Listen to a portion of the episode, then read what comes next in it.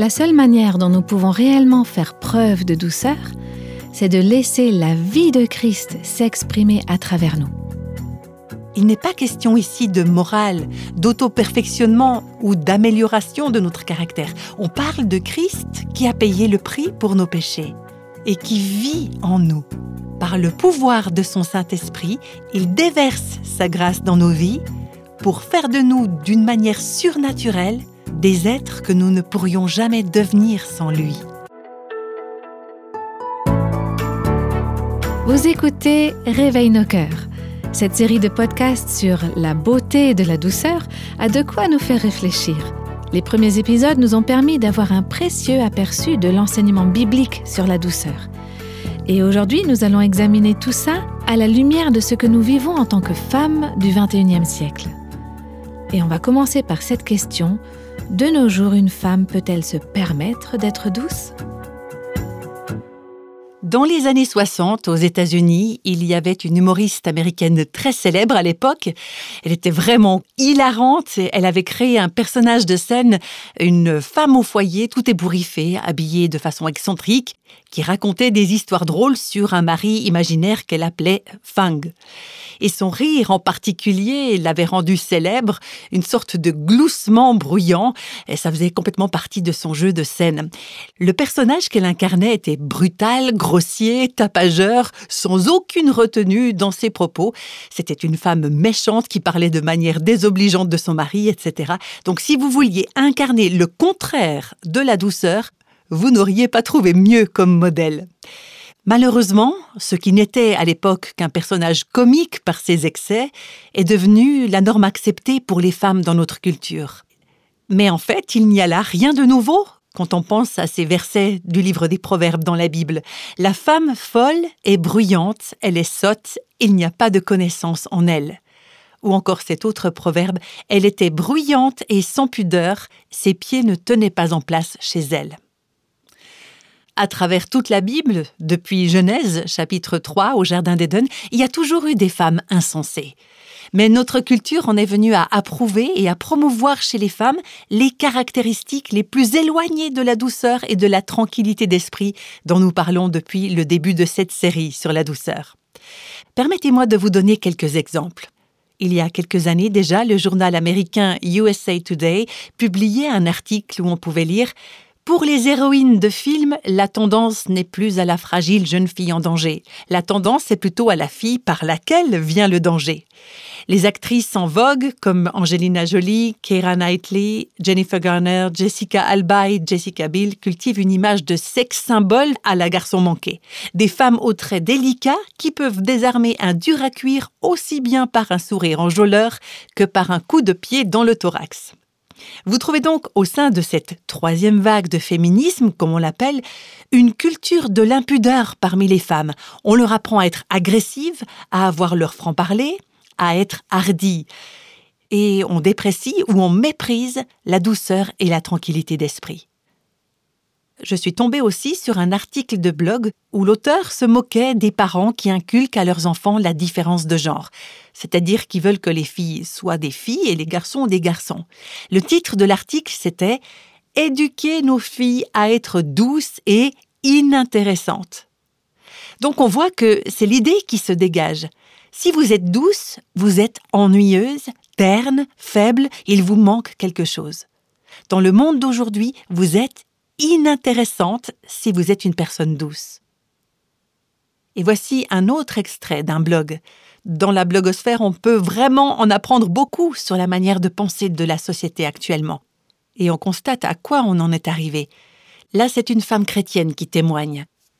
J'ai été élevée à une époque où, aux informations du soir, on pouvait voir des femmes jeter leur soutien-gorge dans des barils en flammes et défiler dans les rues en hurlant pour réclamer l'égalité des droits. C'étaient des femmes qui, pour ainsi dire, avaient trouvé leur voix et n'avaient pas peur de l'utiliser, et de l'utiliser souvent. La discrétion n'était pas de mise et se donner publiquement un spectacle était à l'ordre du jour.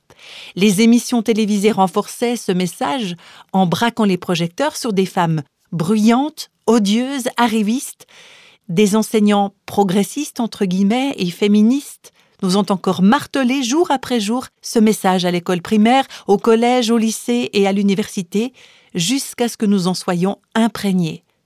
Au moment où nous sommes arrivés à l'âge adulte, ce message sur la féminité et ce que veut dire être une femme était tellement gravé en nous que beaucoup d'entre nous vivions avec cette pression de devenir une sorte de super nana, super héroïne qui pouvait tout faire, tout avoir tout dire et qui n'acceptait aucune critique de la part de qui que ce soit. C'est le témoignage de cette blogueuse. Peut-être qu'il trouve un écho dans le cœur de plusieurs d'entre nous. Et elle écrit encore ceci Celles d'entre nous qui n'ont pas grandi dans une église, entourées d'exemples de femmes fidèles à Dieu, et là, en passant, on comprend l'importance d'avoir des exemples de femmes comme cela, si on veut éduquer une génération de jeunes femmes à voir les choses comme Dieu les voit. Donc elle dit, je n'ai pas grandi dans l'Église, je n'ai pas eu ce privilège. Donc le milieu dans lequel j'ai grandi, là elle fait référence à ce qu'elle décrivait il y a quelques instants, le contraste est aussi frappant contre le jour et la nuit, et la conséquence de cet état de choses est que pour beaucoup de femmes qui se convertissent à Christ, commence alors un long chemin de désapprentissage de ces aspects de la féminité prônés par le monde et de recherche d'un équilibre entre la lutte pour ce qui est juste et la nécessité de mener cette lutte dans un esprit de grâce et d'une manière qui honore Dieu. Donc elle souligne que pour nous qui avons été influencés par cette vision culturelle d'une femme hyper féministe, hyper bruyante, effrontée, arriviste, c'est un vrai défi de comprendre comment devenir des femmes selon le cœur de Dieu. Particulièrement si nous n'avons pas eu la chance de profiter de cette instruction et de ce modèle durant notre enfance et notre adolescence. Il y a une femme qui nous a écrit à Réveil nos cœurs pour demander comment faire pour y arriver. C'est intéressant ce qu'elle dit. Comment exactement pouvons-nous, nous, femmes, faire preuve d'un esprit doux, paisible et aimant? J'ai 55 ans, je suis mariée depuis 37 ans, j'ai élevé deux fils, j'ai travaillé sans relâche dans mon église à organiser des programmes et des événements, et ces 14 dernières années, j'ai été employée comme responsable administrative de l'église. De par mes responsabilités et de par la présence de trois hommes à la maison, elle utilise le mot trois mâles, j'ai développé un caractère, disons, bien trempé. Et quelquefois, sans même m'en rendre compte, je parle d'une manière tranchante ou dure. Ma question est celle-ci. Comment maintenir l'équilibre entre un esprit doux, paisible et aimable et le fait d'être une femme forte, sûre d'elle-même, accomplie, âgée de 55 ans et pourvue d'une solide expérience de vie? Un témoignage qui montre que c'est effectivement difficile de savoir comment vivre concrètement cet idéal de douceur biblique. Comment faire pour transposer cet idéal des pages de la Bible à la réalité de la vie au XXIe siècle? Il y a une autre femme qui rencontrait des difficultés dans son couple qui nous a écrit ceci je laisse constamment mes émotions prendre le dessus et me faire tourner en bourrique face aux petits tracas de la vie. Je doute que parmi vous qui m'écoutez, il n'y ait personne qui ne se reconnaisse pas au moins en partie dans cet aveu nous permettons à nos émotions de prendre le dessus et de nous aspirer dans le vortex de circonstances dérangeantes ou irritantes. Ou bien est-ce qu'il n'y a que moi qui m'énerve quelquefois? Et qui m'énerve même très fort? Donc, qu'est-ce qu'il faut qu'on fasse? Sous quel angle s'attaquer à ces problèmes? Il n'existe pas de réponse type A, point B, point C, il n'y a pas de formule toute faite. La piété, c'est un processus. La sanctification est un processus. C'est Christ en nous qui réalise la justice de Dieu en nous. Dans ce podcast et le prochain aussi, je vais aborder certains aspects pratiques de l'acquisition d'un esprit doux et aimable. Mais je tiens à vous dire en premier lieu qu'il n'y a pas de formule miracle. Ou bien s'il en existe une, en tout cas je ne l'ai pas encore découverte. Moi, j'aimerais bien qu'il suffise de mettre en pratique trois ou quatre préceptes, ou bien de lire le livre de Matthew Henry, À la recherche de la douceur et de la tranquillité d'esprit, dont je vous parle dans cette série. Mais ce livre, je l'ai lu, et au moins deux fois. Et je ne suis toujours pas douce. Remarquez peut-être que si je le mets sous mon oreiller, il y a quelqu'un qui m'a dit il faut absolument que j'ai ce livre. Ok, très bien, mais malgré tout, j'aimerais quand même vous dire il n'y a pas de raccourci dans notre cheminement avec Dieu. C'est un travail de chaque jour, un travail d'humilité, un travail de reconnaissance de notre besoin. Permettre à Dieu de former le caractère de Christ en nous. Donc, dans ce que je vous transmets dans cette série, j'espère pouvoir l'enseigner plus efficacement dans dix ans que je ne le fais aujourd'hui, mais j'aimerais juste partager quelques pensées avec vous, quelques points sur la manière dont un esprit de douceur et d'amabilité peut se développer en nous. Recherchez la douceur. Voilà ce que nous dit l'Écriture. On trouve cela dans Sophonie chapitre 2, verset 3. Recherchez la douceur ou, comme le dit une autre traduction, cherchez à être débonnaire. Recherchez la douceur, poursuivez-la. On pourrait dire faites des efforts. Fixez-vous comme objectif de développer un esprit doux. La question, c'est donc oui, mais comment? Comment on fait? Comment on va aller la rechercher, cette douceur? Comment on va se revêtir de douceur ou de bienveillance, comme le dit Colossiens chapitre 3 Comment on s'y prend pour l'enfiler, ce vêtement de douceur? Je pense que un bon point de départ, c'est d'être honnête par rapport à nos manquements. Et pour cela, je vous proposerai de prendre le temps d'établir notre quotient douceur. Ce serait facile de prendre comme point de comparaison certaines femmes dont on a parlé, ces femmes qui sont effrontées, bruyantes, turbulentes, et de se dire Ah, mais moi je ne suis pas comme ça. Mais l'idée, c'est plutôt d'exposer nos vies à la lumière de Dieu et de nous demander J'en suis où, moi, dans le domaine de la douceur? Alors voilà par exemple ce qu'on peut se demander. Est-ce que je suis susceptible? Est-ce que je suis facilement contrarié ou irrité quand les circonstances me déplaisent? Est-ce que j'ai tendance à m'emporter?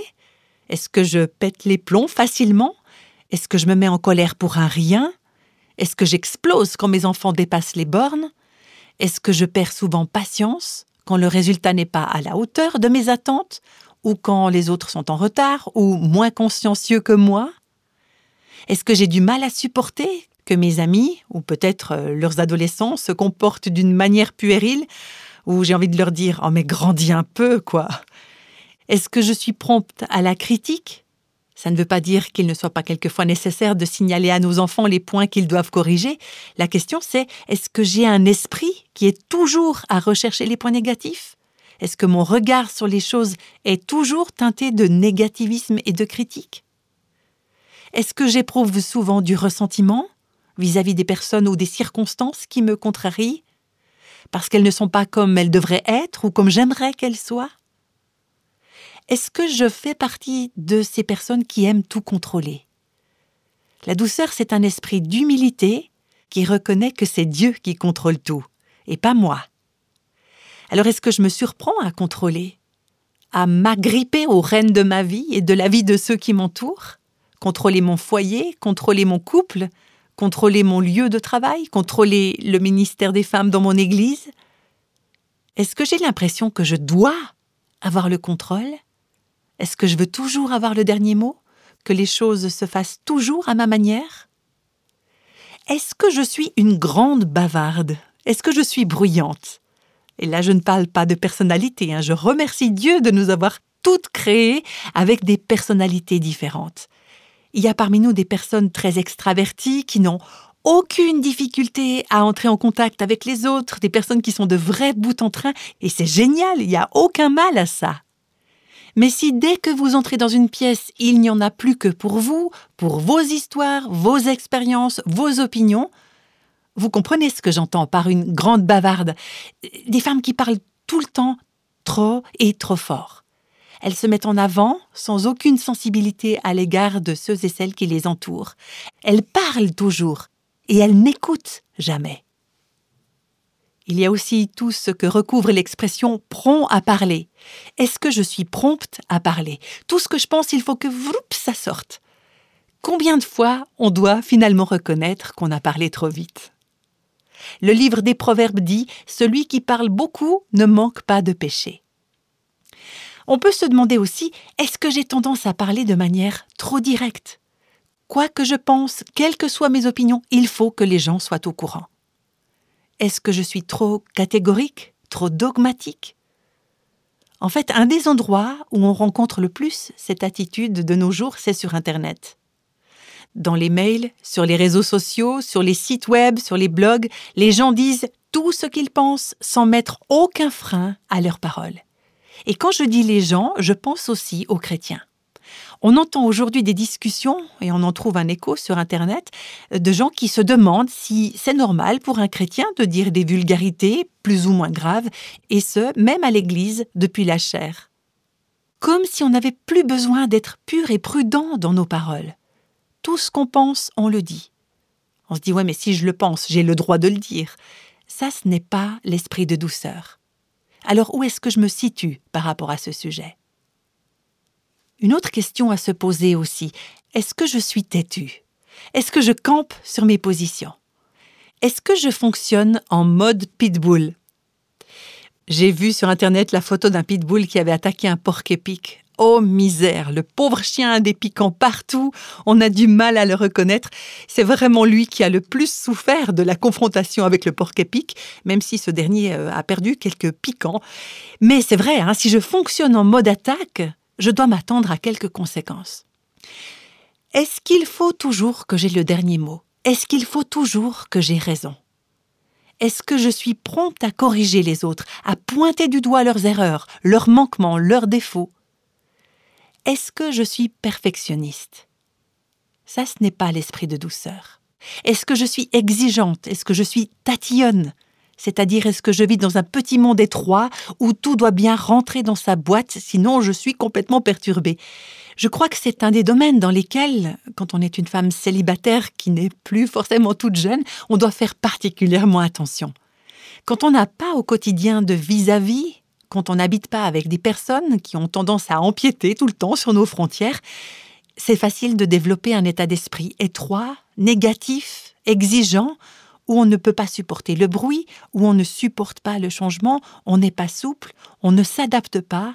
C'est une des raisons pour lesquelles, euh, pour ma part, je fais en sorte qu'il y ait toujours dans ma vie des enfants, des familles, des choses qui bousculent mon petit monde, qui dérangent mes habitudes parce que je ne veux pas devenir une de ces femmes rigides, acariâtres, pour qui tout doit toujours être conforme à ses attentes. Est-ce que je suis une personne, on va dire, chicaneuse? Est-ce que je suis grincheuse? Est-ce que je suis capricieuse? Est-ce que je suis sur la défensive quand on me critique? On pourrait prolonger la liste, mais voilà quelques-uns des points qui me sont venus à l'esprit en parlant de douceur. Alors après avoir fait ce petit test dans notre cœur, où est-ce qu'on en est? Le premier pas, si on veut cultiver un esprit de douceur, c'est d'être honnête sur les points où on manque de douceur. Avoir l'honnêteté de ne pas se chercher des excuses, de ne pas se justifier, de ne pas rationaliser en disant par exemple Ah, oh, ben voilà, je suis comme ça, c'est tout. Ou alors, si vous deviez supporter cet adolescent, ou ce mari, ou ce patron, ben vous comprendriez mieux. Non, pas d'excuse, juste être honnête devant Dieu sur les points où on manque de douceur.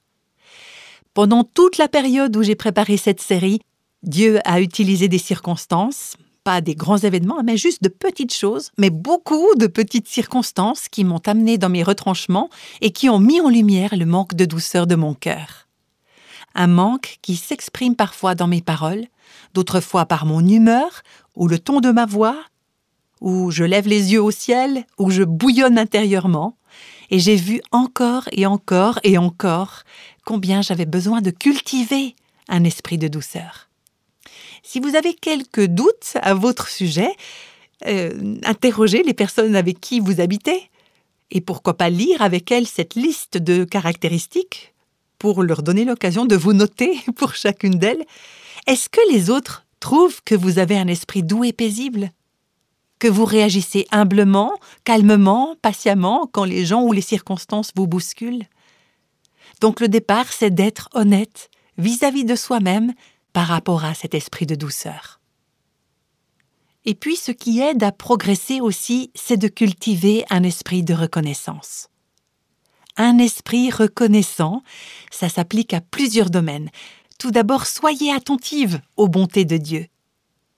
et prenez conscience du fait que vous ne méritez aucune des bontés qu'il vous témoigne. Vous ne méritez ni sa bienveillance, ni sa grâce. Soyez pleine de gratitude envers Dieu pour ses bontés.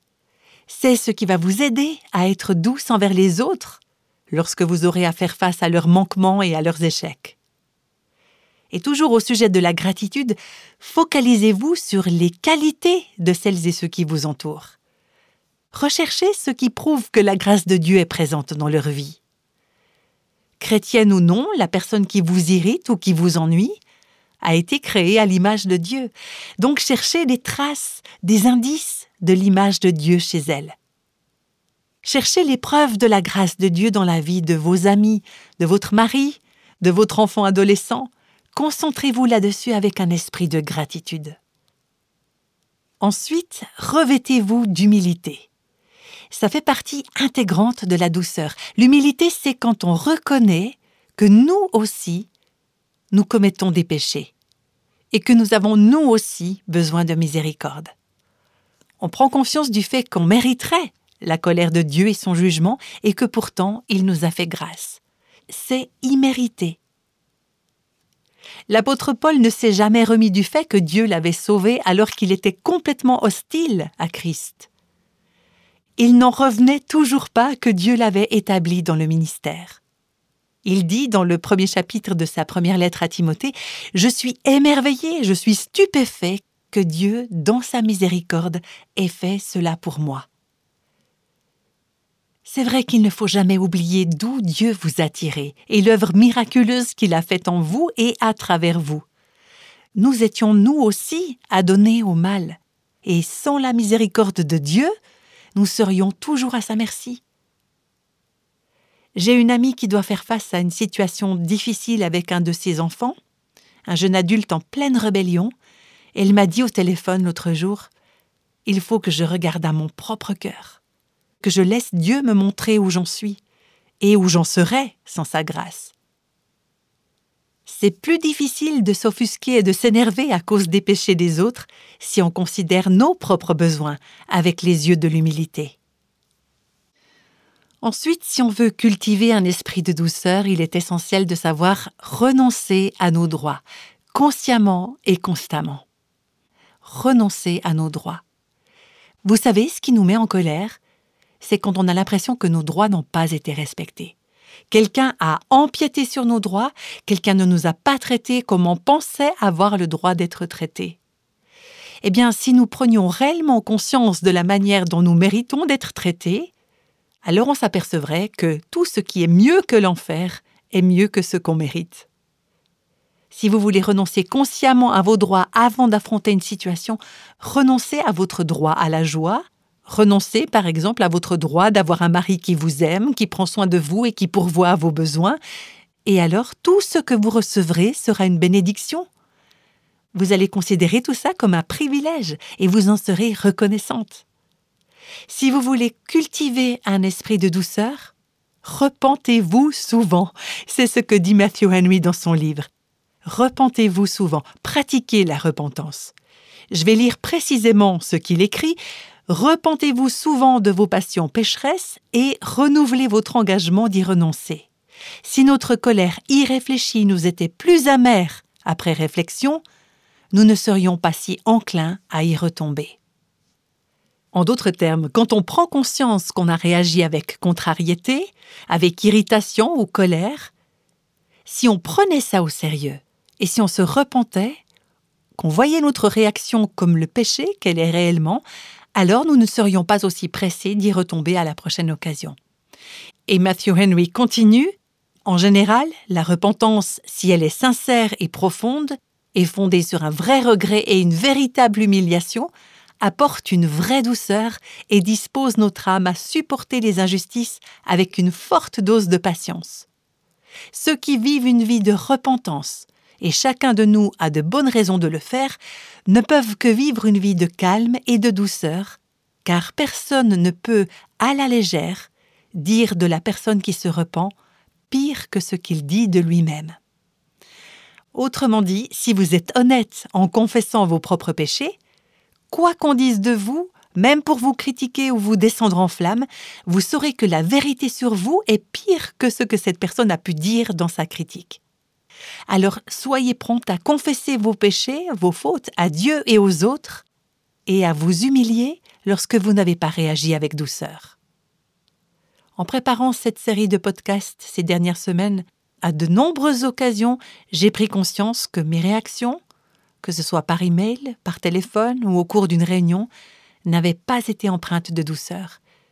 Et j'ai eu à revenir en arrière, à dire à la personne ou aux personnes concernées Eh bien, ma réponse n'était pas douce, s'il vous plaît, pardonnez-moi. Faire preuve d'humilité et de repentance. Et puis ensuite, demander à Dieu la douceur comme ce que Matthew Henry nous encourage à faire. Priez Dieu de réaliser en vous, par son esprit, cette grâce excellente d'un esprit doux et paisible. Dès que nous commençons à nous obstiner et à nous agiter, nous devons faire monter une prière vers celui qui calme le tumulte de la mer et lui demander cette grâce qui a fermi le cœur. On peut prier de façon toute simple. Seigneur, toi qui as su calmer les flots agités, est-ce que tu peux calmer mon cœur à l'instant même? Apaise mon cœur, s'il te plaît. Calme la tempête en moi. Accorde-moi un cœur doux et paisible. Et ensuite, prenez la résolution d'être douce. C'est ce que dit encore Matthew Henry. Nous devons nous engager par une ferme résolution, en nous appuyant sur la puissance de la grâce de Christ, à être plus doux et plus aimable. Nous devrions, dit-il, examiner souvent notre croissance et nos progrès dans sa grâce. Nous devrions examiner chaque soir si nous sommes restés paisibles durant la journée. Prenons le temps d'y réfléchir. J'espère vraiment que vous me compreniez bien. Je ne parle pas ici de se mettre sous la loi ou d'adopter des comportements légalistes du genre ⁇ Oh là là, à 12h45 aujourd'hui, j'ai péché, j'ai failli à la tâche ⁇ Ce n'est pas ça. Je parle de l'Esprit Saint qui nous convainc que nous n'avons pas marché dans la grâce, dans l'humilité dans la douceur, que nous ne nous sommes pas revêtus de douceur, mais plutôt d'orgueil ou de colère, et que nous avons manifesté un esprit d'irritation. Alors prenez le temps d'y réfléchir. Et si c'est le Seigneur qui vous le montre, confessez-le tout simplement. C'est vrai que ce n'est pas facile de prendre le temps d'examiner nos vies. Souvent, on ne fait que traverser nos journées, on est dans la réaction, on s'emballe, on dit tout ce qu'on pense et en le disant, on perd notre paix. Et puis, on continue notre chemin. Et toutes ces choses s'entassent dans nos cœurs. Alors arrêtons-nous et faisons le point sur nos échecs. Et puis tournons les regards vers le cœur de Dieu, un cœur plein de compassion, de pardon et de grâce. Et c'est là qu'on peut dire Oh mais mon Dieu, merci pour Jésus qui est mort sur la croix pour ce péché. Appelons cela un péché, ne l'appelons pas une faiblesse de caractère, et évitons à tout prix de rejeter la faute sur la personne qui a été l'occasion de notre chute. Ne lui en voulons pas à elle, assumons notre responsabilité. On peut dire Mon Dieu, fais-moi grâce. Et le lendemain, par la grâce de Dieu, on se lève pour accueillir la nouvelle journée, et on fait confiance à la grâce de Dieu pour nous revêtir d'un esprit doux et paisible. Souvenons-nous que c'est un processus. Ça ne va pas être à partir de maintenant, je vais être douce et humble, je ne me laisserai plus jamais embarquer dans une dispute avec qui que ce soit, je ne parlerai plus jamais durement à mes enfants ou à qui que ce soit. Si on se laisse gagner par l'orgueil en disant il n'y a pas de problème, je peux le faire, on a toutes les chances d'être très vite désillusionné avant le coucher du soleil. Encore une fois, il n'est pas question ici de morale, d'auto-perfectionnement ou d'amélioration de notre caractère. On parle de Christ qui vit en nous, qui a payé le prix pour nos péchés et qui vit en nous. Par le pouvoir de son Saint-Esprit, il déverse sa grâce dans nos vies pour faire de nous, d'une manière surnaturelle, des êtres que nous ne pourrions jamais devenir sans lui.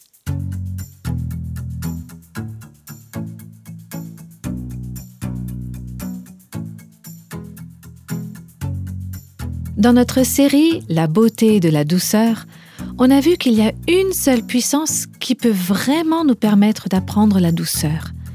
Et cette puissance, c'est Christ vivant en chacun de nous et en chacune de nous.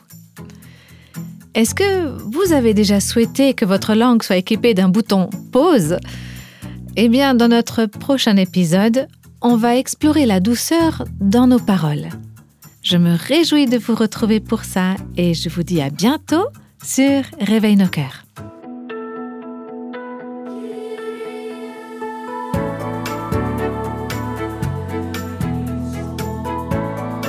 Tous les extraits de la Bible sont tirés de la version second 21. Réveille nos cœurs est le ministère francophone de Revive Our Hearts avec Nancy DeMoss Volgemuth. Avec les voix de Christine Raymond et Jeannette Kosman.